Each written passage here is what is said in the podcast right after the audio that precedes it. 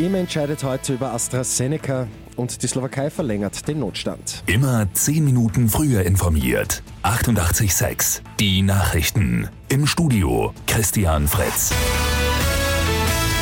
Mit Spannung wird heute die neue Entscheidung der Europäischen Arzneimittelagentur EMA zum weiteren Vorgehen mit AstraZeneca erwartet. Expertinnen und Experten gehen davon aus, dass das okay kommt. Das heimische nationale Impfgremium hat sich mehrmals für AstraZeneca ausgesprochen.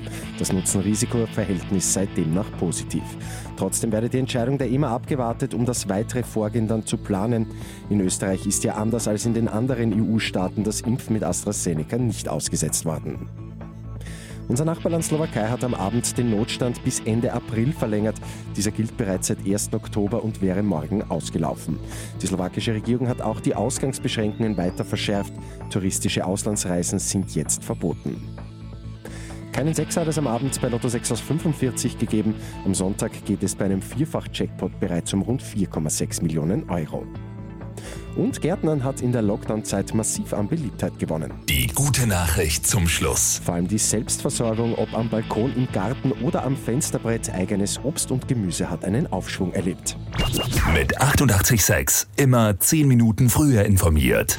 Weitere Infos jetzt auf Radio 886 AT.